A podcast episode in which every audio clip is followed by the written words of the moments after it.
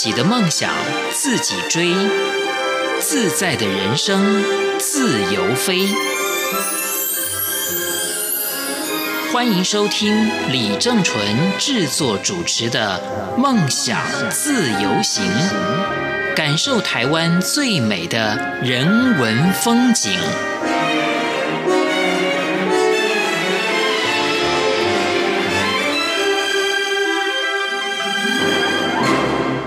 各位亲爱的听众朋友，您好，我是李正纯。在追寻梦想的过程当中，我们都知道要持续不断的努力，但我们也不要忘记，在非常忙碌的节奏当中，有的时候也需要稍微休息一下，调整一下步伐。那什么样的活动能够帮助我们保持平静的心呢？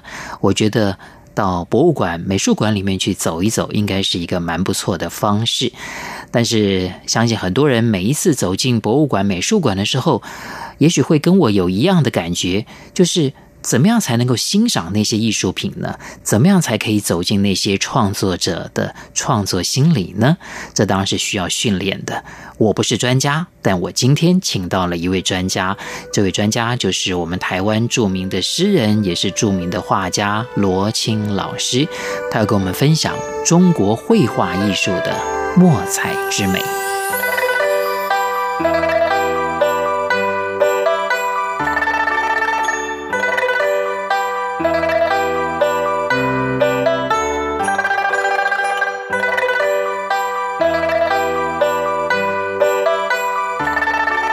这里是中央广播电台台湾之音，您现在收听的是《梦想自由行》节目。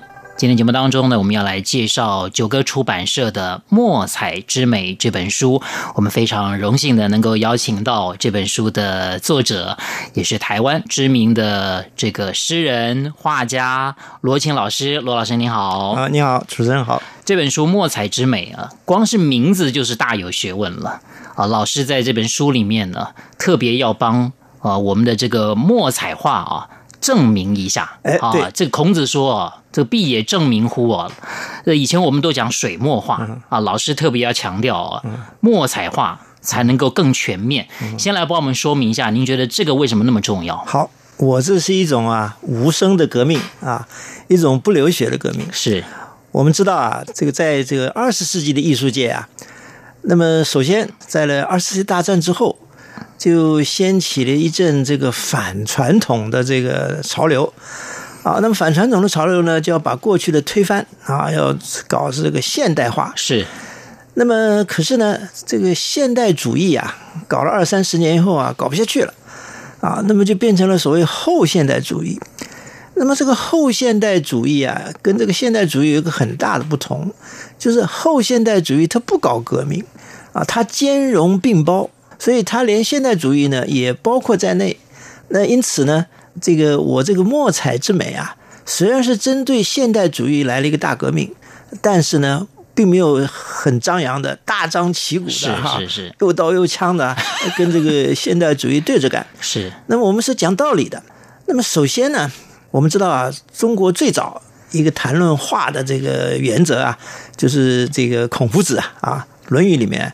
讲这个绘事后塑，啊，就是什么东西画画呢？要先在这个塑的墙壁，或者塑的这个纸张，或者塑的这个绢帛上面呢，啊，把它整理好了啊，再来画上去。那么因此呢，我们就知道啊，在唐朝以前，中国的画要么是画在墙壁上，要么是画在卷本上，要么是画在木板上。那首先呢，你就要把这个画的这个这个这个材料啊。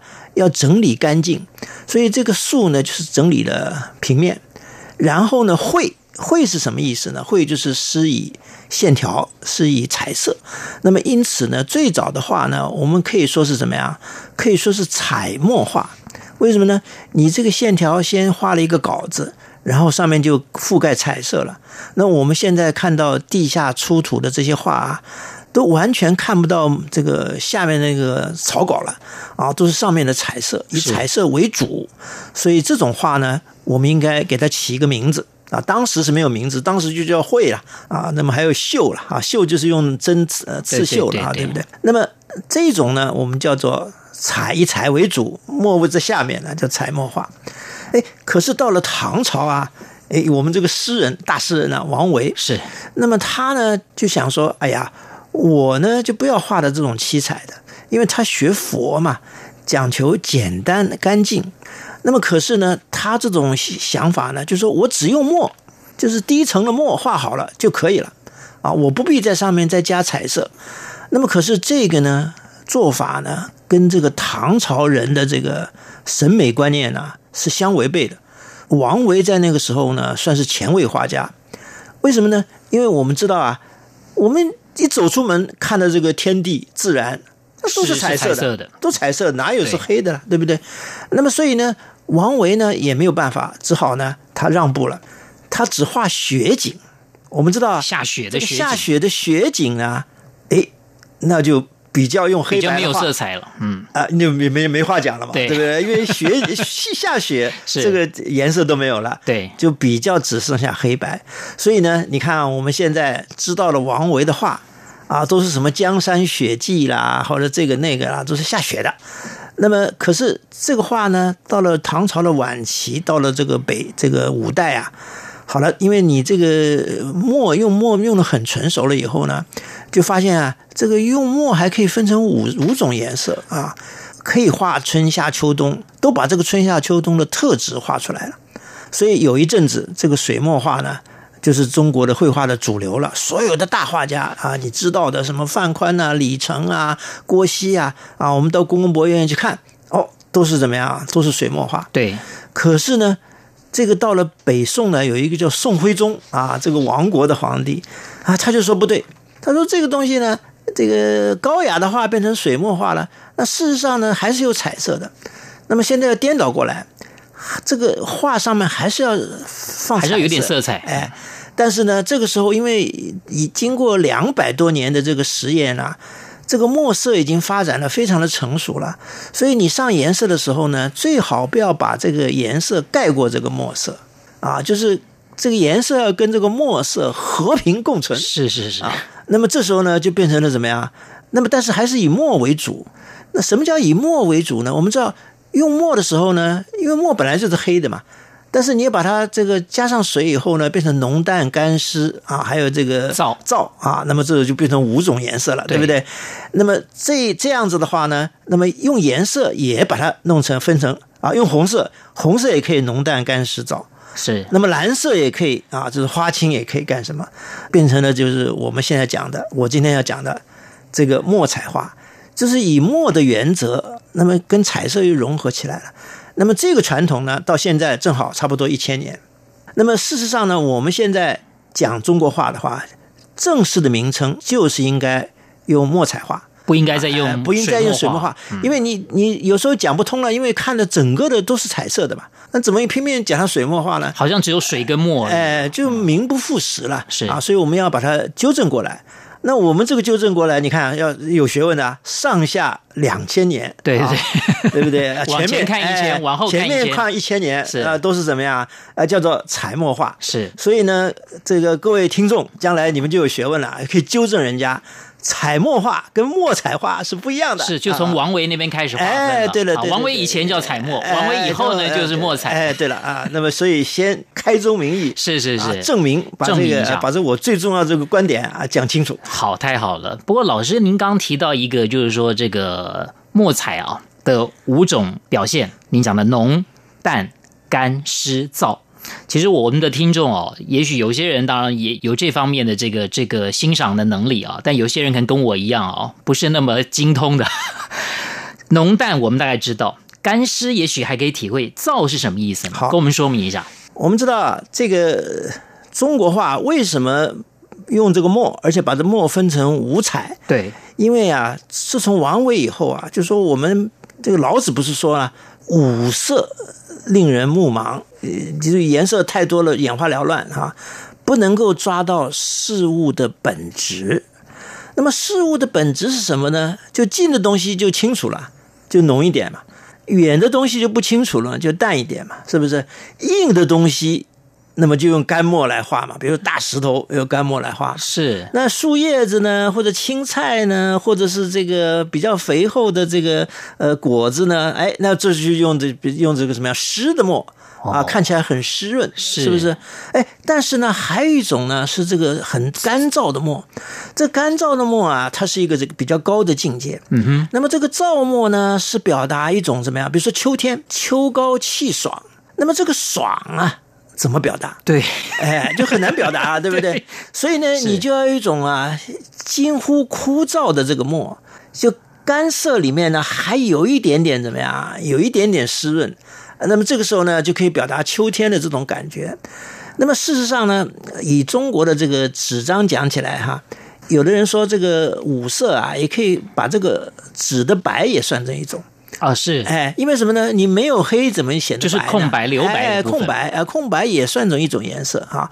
其实这个燥的墨呢，也就是跟着空白，就像飞白一样，它是可以划过纸面了以后啊，它留有很多空隙跟孔洞。那么这种墨就称为燥墨，呃，通常也称为飞白。那么也是跟这个纸的这个纹路、纸的这个肌理啊有密切的关系。这个造的墨呢，不但是技术的问题啊，它已经提升到啊精神上的。是是啊是，呃那么对这个听众朋友对这一点如果了解的话呢，就是我们看这个呃这个画的时候呢，啊，当然有人看了泼墨啊，泼了一大堆都很湿。啊，有的人是啊干笔啊，弄了一大堆很干，对不对哈、这个如果能够啊，在干湿浓淡之间有很多的燥墨在里面呢，可以使这个画面有呼吸感啊。是那么这一点呢，那么就是表示这个画家的功夫啊啊，已经到达了那个炉火纯青的地步。是是，如果画家没有用到造墨的话，哎可能功力还差一点。哎，对，对对对他 的境界就不同了。是啊是是，我们这边先休息一下啊，稍后再来跟罗青老师继续的请教，马上回来。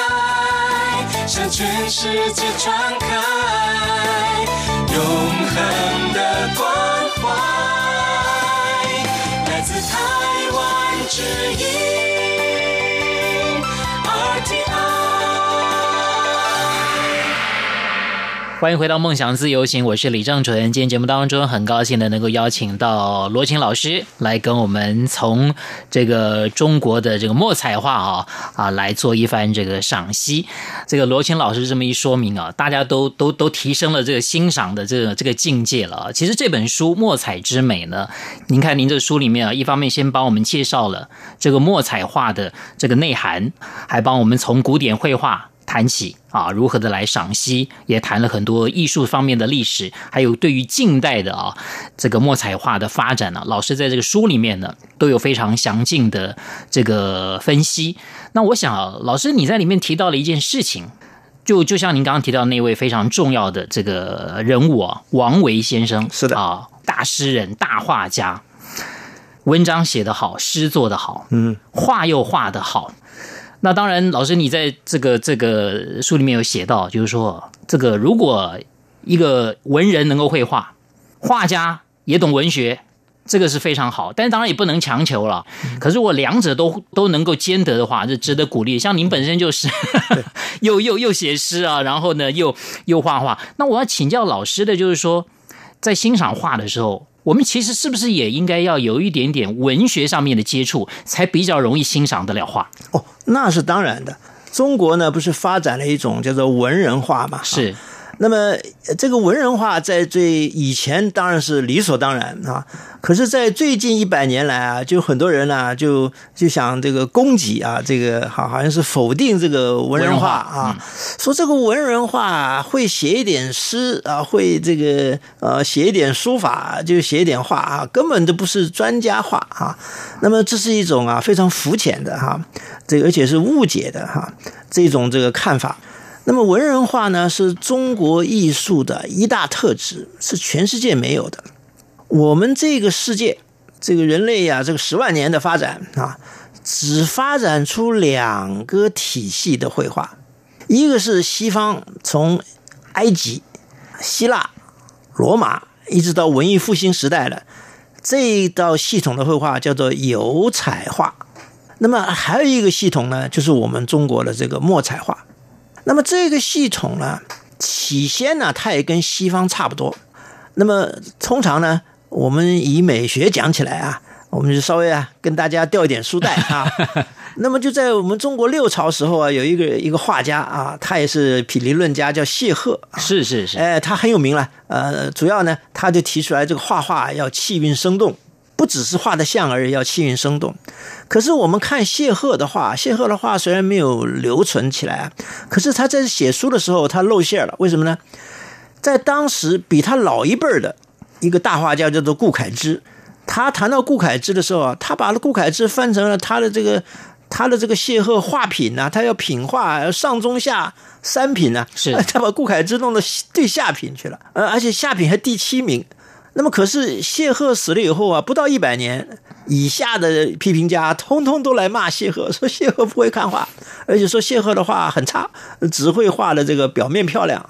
因此，顾恺之呢就变成了古今画圣。那么，顾恺之变成了古今画圣以后呢，就形成了顾恺之的典范，就取代了谢赫典范。这个典范呢，一直到哪里到达了高峰了？到了唐朝，我想大家无论如何都应该知道这个画家叫做吴道子。哎，吴道子呢，就是表达传神的，吴代当风啊，他是一个最高的典范。是，所以这位吴道子有画圣的称号。不过我们看罗青老师的这本书里面，对王维的琢磨似乎是特别多。您认为呢？呃，他是中国绘画艺术上面一位划时代的人物，具有举足轻重的地位。不过他好像一开始也并没有受到大家一致的好评，对不对？那么这个时候，我们刚才讲到这个大诗人王维啊，我们知道王维啊也一样遭到了怎么样啊？呃，坎坷的命运啊。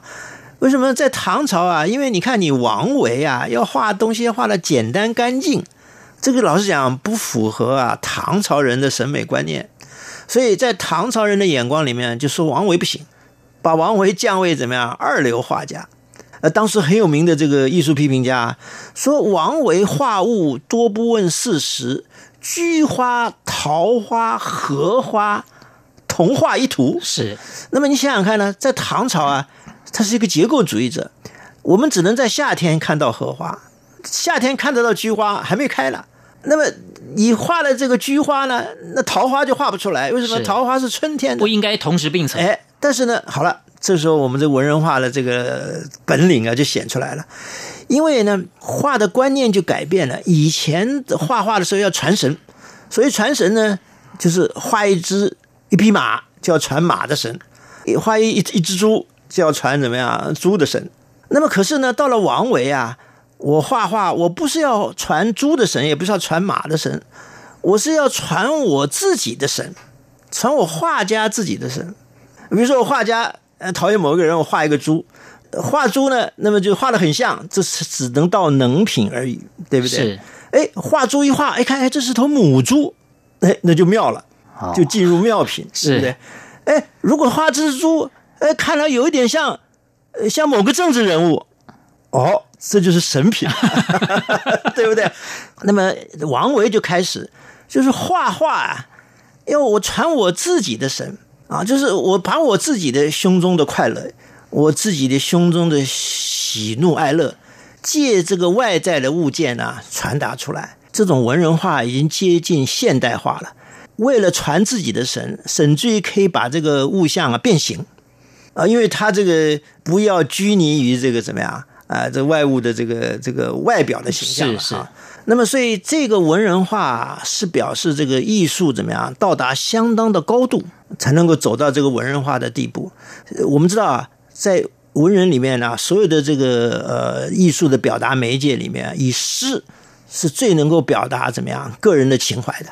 个人的感感情、个人的思想啊，个人的这个综合，那么所以呢，它是高出所有的艺术以上。那么这个画呢，画画要用写诗的办法来画啊，那么才是算是更高。那么这一点呢，呃，那么可以解释了王维后来为什么变成古今画主了。对到了宋朝啊，这个宋朝有一个非常有名的大学问家，说是你看张彦远啊，这个是不懂啊，就是嘲笑这个王维啊，画这个画花卉不问事实，菊花、荷花、桃花同画一图。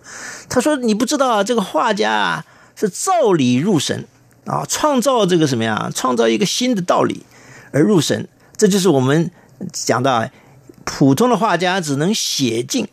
那么王维已经到达了造境的地步，塑造、创造一个情境，创造一种境界。那么这当然是非常的高了哈。所以也就是说，我们在欣赏的时候要了解这个背景，哎对好，否则你就没有办法去揣摩出来了。西方画要到什么 Picasso 才能够怎么样立体派，才能够达到造境的地步。是甚至于像这个呃反骨啦、干什么了哈，他们这些啊，还是在写境的边缘啊，但是已经要离开了，因为他们他们是算是后期印象派嘛，因为前期印象派，老实讲。以前不懂艺术的人，有时候印象派就看不懂，但你去看看这个，现在就展览了印象派了。前期印象派了，这个太懂了，这几乎像照片一样啊。不过呢，前期印象派有一点笔法在里面了。那么，但是后期印象派呢，就更大胆了，更表达自己啊，表达自己多过于表达自然。那么，可是到了怎么样？到了这个后来的野兽派、立体派呢，是完全表达自己了。所以你看，我们中国啊，从唐朝。我们知道，这王维大概是公元七百年啊，有人说是六百九十九年出生啊。那你看，这个西方要到二十世纪啊，所以中国画领先西方至少一千三百年。是是，所以这个我们绝对不能够，就是说对于自己的一个传统的艺术文化哦有所偏废才对啊，哎应该要。把握机会，好好的了解。那我们很感谢罗青老师，这时候出了这本《墨彩之美》，能够让我们从很深入的角度来来做一些这个赏析。其实老师在书里面呢，呃，借用了很多这个历史上的名画，来帮我们呃从中来做一些对照啊、比较啊、分析。那其中呢，就谈到了这个《清明上河图》。那事实上呢，《清明上河图》之前呢，您还讲了这个呃《千里江山图》。千里江山图好像现在这个好像有点翻身了，可是，在当时呢，好像就是《清明上河图》的这个地位比较重要啊。那事实上，我们所了解的，好像也是比较知道《清明上河图》。那我想罗青老师了，呃，也借用这个机会来跟我们分析一下，您觉得这个《清明上河图》是不是在您的眼中是真的是绝对是优于这个《千里江山图》？主持人呢，果然是行家啊，把我的书都念通了。为什么呢？你看，我们刚才一开始啊，从孔子开始讲起，对不对？是是又讲了唐朝的王维，接下来就应该讲宋朝了嘛。是，所以这个呃问题啊，刚好是宋朝的问题。对，那么这两张画，我不知道听众朋友熟不熟悉哈。大概这个张择端的《清明上河图》是无人不知、无人不不晓，太有名了。啊但是这个比他稍早一点的啊，年轻一点一个画家画了一个叫做《千里江山图卷》呢。这个年轻的画家叫做王希孟，那么大家可能不熟。不过现在呢，以前我们讲艺术史啊，你们这里没有直播了，对不对？对啊，以后有直播的话，就拿出来看哎，就可以拿出来看了啊。那么事实上没有直播也无所谓，现在只要啊，这个现在这个学问的资料讲起来啊，已经是没有问题了。只要你随便上网打出这个王希孟或打出千里江山啊，其实名字都打不太对，它都会出来的，所以一看就看到了。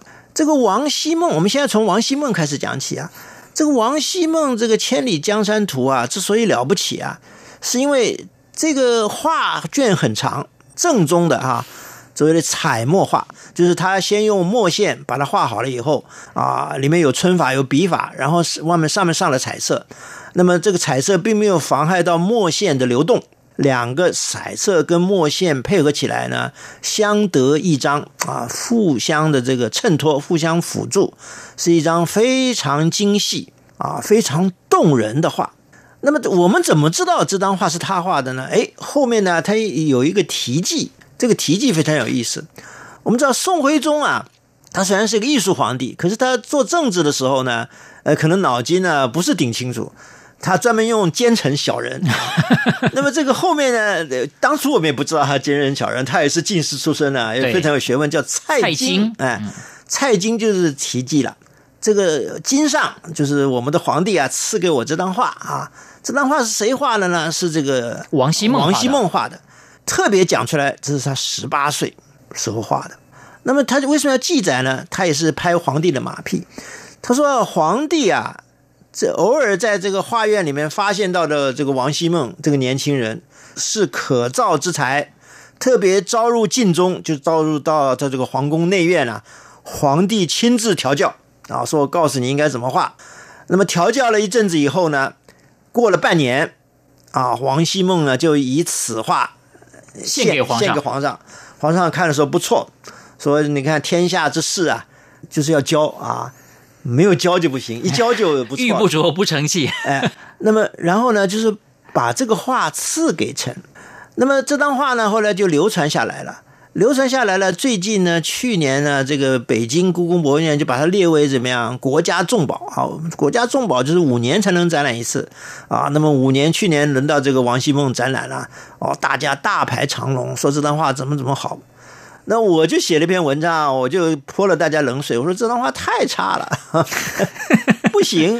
这个大家奇怪了，这是为什么？你这个你就专门跟人家对着干了啊？呃，讲的这个这语不惊人死不休，对不对？我说你看哈，我说宋徽宗是非常注重画的。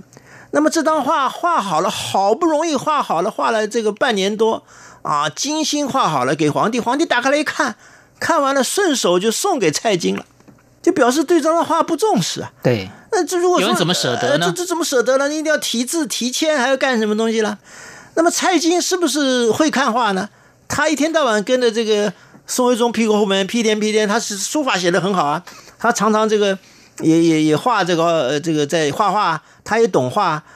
为什么他知道他懂画呢？因为就在那一年，这个宋徽宗就责成蔡京说：“你帮我编一个宣和画谱。”就是把我们皇宫内院所藏的所有的名画，从古到今全部集集起来，而且包括外面民间的，通通给我收集，啊，然后编一个等于百科全书，书画百科全书。这个蔡京得到了这张画以后呢，他今年又得了这个 job，这个这个工作，就是要编这个宣和画谱，花了七年以后才编成。那我们现在就看这个宣和画谱啊，发现呢，这张画在蔡京手里啊。这里面居然找不到王希孟的名字，也没有提到王希孟这张画。如果这张画当初是这么重视、这么好的话，无论如何要把它列进去。也列进去。也即使以私心讲起来，你看这是我蔡京的话，也要列进去啊。没有，就表示啊，当初对这个当时对这个画不是顶重视。评价不高。那比这张画稍后的一张画，就是张择端这个《清明上河图》。这个《清明上河图》可了不得。那么这个《清明上河图》的这个画的名称，就是宋徽宗亲自提的、亲自写的，叫《清明上河图》。不但写了《清明上河图》呢，而且宋徽宗还盖了他宝贵的双龙小印，就是他的收藏印。这个皇帝盖印呢，不必写自己的名字啊，它是一个圆形的印，上面刻了两条龙啊，就盖那个印，大家就知道怎么样，这是皇帝的印了，对不对哈？而且把它收入什么呀？呃，收入禁中。那么，但是这张画在宣和画谱里面呢，仍然是怎么样？没有收录。那么，我们就可以推测，这张画大概是在宣和画谱七年以后怎么样？画成功的那一年，这个书出版了，那么这张画画好了，当然来不及，来不及收进去了哈。那么，所以呢，这可以看出来啊，这个宋徽宗时代啊，这个美学的典范呢有所改变。那么，《清明上河图》。到底为什么高？对，你想知道原因吗？我当然想知道了。不过今天因为时间有限呢，我想呃，就请罗青老师留到下个礼拜的节目当中再跟我们分享，好不好？谢谢您。好，那今天节目非常谢谢大家的收听，李正淳欢迎大家跟我们一起追梦，我们下一次空中再会。